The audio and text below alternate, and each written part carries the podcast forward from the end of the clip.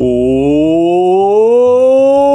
mi gente, buen día, bienvenidos a otro episodio de Mañanas con Leo, soy anfitrión, Leo, miércoles 25 de marzo.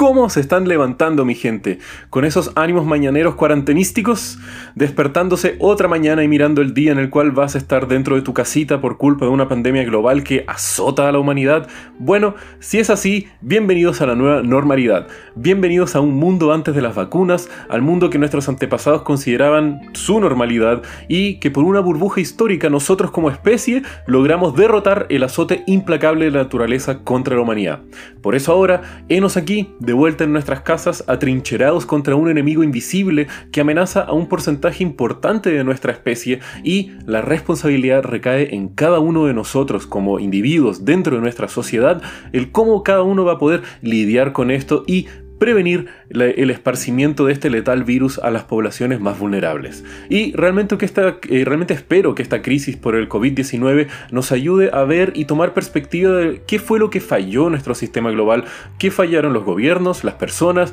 los hábitos alimenticios de los chinos. Hay muchas cosas para analizar y pensar y replantear en cómo estamos actuando y cómo estaríamos actuando de aquí para el futuro. Así que dense un poco de este tiempo de cuarentena para plantearse qué cosas podríamos haber hecho como humanidad y como individuos y como países y como regiones geográficas y qué esfuerzos colectivos de nuestra especie deberían de haber tomado iniciativa para darle un mayor peso y qué puede significar esta pandemia global al igual que otros riesgos que existen y que nosotros no estamos preparados. Porque esto no es lo único que nos amenaza. Las crisis climáticas siguen ahí, las armas nucleares siguen existiendo, la erosión de ecosistemas a nivel global sigue avanzando y tenemos que protegernos e ir pensando en diferentes redundancias de los sistemas que tenemos ahora para seguir la perpetuidad de nuestra especie, de la humanidad para crecer, florecer en esta tierra y al mismo tiempo en el resto del cosmos, porque algo que nos ha enseñado esta pandemia es que no podemos conformarnos con solamente existir en este hogar, sino que tenemos que como una especie estar viendo cómo podemos acelerar la expansión y, y la aceleración de todo este proceso de crecimiento de la humanidad para poder seguir desarrollándonos en este y en otros planetas.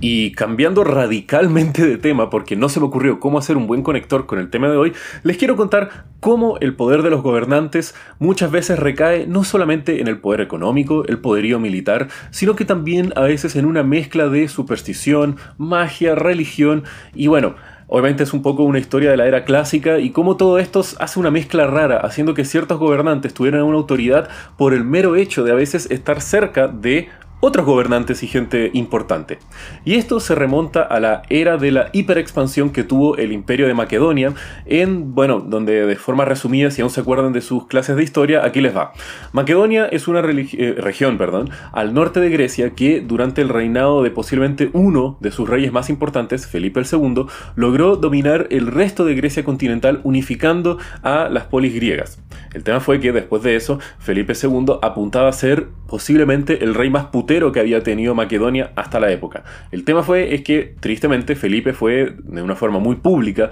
asesinado por uno de sus guardaespaldas, Pausanias. Y el tema es que hasta el día de hoy es debatido el por qué Pausanias asesina a Felipe el II y hay muchas hipótesis. Pudo haber sido una instigación de una de las mujeres de Felipe II, Olimpias, que es la madre de eh, uno de los protagonistas de esta historia, Alejandro Magno, quien obviamente tenía un interés muy fuerte de asesinarlo que para que su hijo fuera el nuevo heredero y emperador de eh, Macedonia, pero también se tira una hipótesis de que posiblemente Pausinias había sido un amante de Felipe II y que Felipe no protegió a Pausinias luego de haber sido brutalmente golpeado y violado por uno de los generales de Felipe II, que es una historia larga y complicada, posiblemente haga otro episodio de eso, pero digamos que en la época los reyes de Macedonia eran una mezcla entre mafiosos, asesinos y había mucha poligamia y amoríos de por medio. Así que bueno, la cosa era compleja en aquel entonces si lo comparamos con los estándares de hoy. Pero bueno, el tema fue que Felipe II es asesinado y toma en poder su hijo Alejandro Magno, el cual, haciendo una purga de todos los otros posibles pretendientes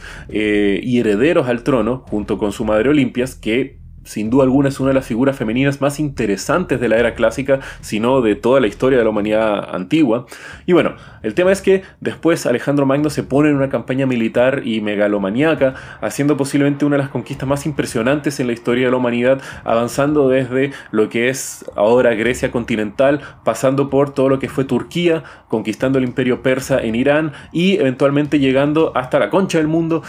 para la era de aquel entonces, que es en las fronteras de India, desde Grecia a India. Imagínense todo lo que fue esa conquista. Pero bueno, otra vez, no quiero entrar en detalle, todos sabemos que Alejandro Magno es una de las vías más fascinantes de la era clásica, pero el tema fue que en 323 AEC, en circunstancias que hasta el día de hoy no se manejan, muere Alejandro Magno y comienza, como en todo gran imperio centralizado por solamente una persona, una guerra por quién sería el heredero. El tema fue que Alejandro Magno durante su vida nunca estuvo muy interesado en tener varios hijos y estar casado con varias mujeres, simplemente tuvo un disque hijo con una mujer que era una polis griega y que tenía algún tipo de poder político, pero nada muy fuerte para generar una línea de sucesión. Esto inevitablemente lleva a una guerra civil entre los diferentes generales, pretendientes y cualquier persona que tenía un poco de poder para poder decirse y autoproclamarse como el heredero de Alejandro Magno. El tema es que había una figura bastante interesante dentro de estos generales que era Ptolomeo I Soter, o también simplemente Ptolomeo Soter, quien o no pudo haber sido un hijo ilegítimo, o en esa época hijos ilegítimos ilegítimos no había mucha diferencia, pero bueno, de Felipe II y un posible medio hermano de Alejandro Magno. Como dije, mucha poligamia y amoríos de todos entre todos. El tema es que durante esta guerra civil se determinaron las diferentes particiones del imperio de Macedonia y Ptolomeo quedó como el satrapa de Egipto, que era más que nada como un rey en la región de Egipto que estaba bajo el gran imperio de Macedonia. El tema fue que Ptolomeo se abstuvo un poco de intervenir de forma muy directa en esta guerra civil y en lugar de eso tuvo una estrategia bastante indirecta pero muy poderosa, lo cual lo mantuvieron en la paz y el poder por mucho tiempo el cadáver de Alejandro Magno, mientras estaba siendo devuelto a su tierra en Macedonia para ser enterrado ahí, Ptolomeo lo intercepta más o menos a la altura de Libia y agarra el cadáver de Alejandro y se lo lleva a Memphis, en Egipto. Eh, luego de un tiempo construye una tumba para Alejandro en la ciudad de Alejandría. Y desde en ese momento se comienza a gestar lo que después sería llamada la dinastía Ptolomaica, pues en la tradición de Macedonia, el sucesor de un rey es aquel que enterraba a su predecesor. Entonces Ptolomeo se había consolidado como rey pero eh, al enterrar a Alejandro Magno, pero nunca intervino en querer ser el emperador de toda Macedonia, sino que simplemente estaba piola ahí con su región de Egipto y eh, estableciéndose como el rey de esa región, mientras que el resto de los generales estaban todos matando y eventualmente llevó a la fracción del imperio de Macedonia y a la dilución de gran parte de las conquistas de Alejandro Magno. El tema fue que eh, con este sucesión y al mismo tiempo con esta consolidación de Ptolomeo como gobernante en Egipto, su dinastía sería una de las más fructíferas en la región, fundando la Biblioteca de Alejandría y al mismo tiempo sus herederos gobernando por casi 300 años de forma continua e ininterrumpida en Egipto, lo cual para una dinastía en poder era algo increíble en esa región. Y bueno, se podría decir que parte del éxito del reinado de Ptolomeo y sus herederos era por esta percepción que había de una transición, entre comillas, pacífica de Alejandro Magno a Ptolomeo por tener el cadáver de Alejandro Magno en su poder. Y al mismo tiempo, eh, muchos de los pobladores y de otros eh, académicos, eruditos y, figuras religiosas de la época eh, mantenían un poco una transición casi divina de Alejandro Magno a Ptolomeo, pues Alejandro Magno tenía dos herencias medias místicas y casi divinas, porque Felipe II se autoproclamaba como un heredero de Hércules, quien era hijo de Zeus, y por su, par,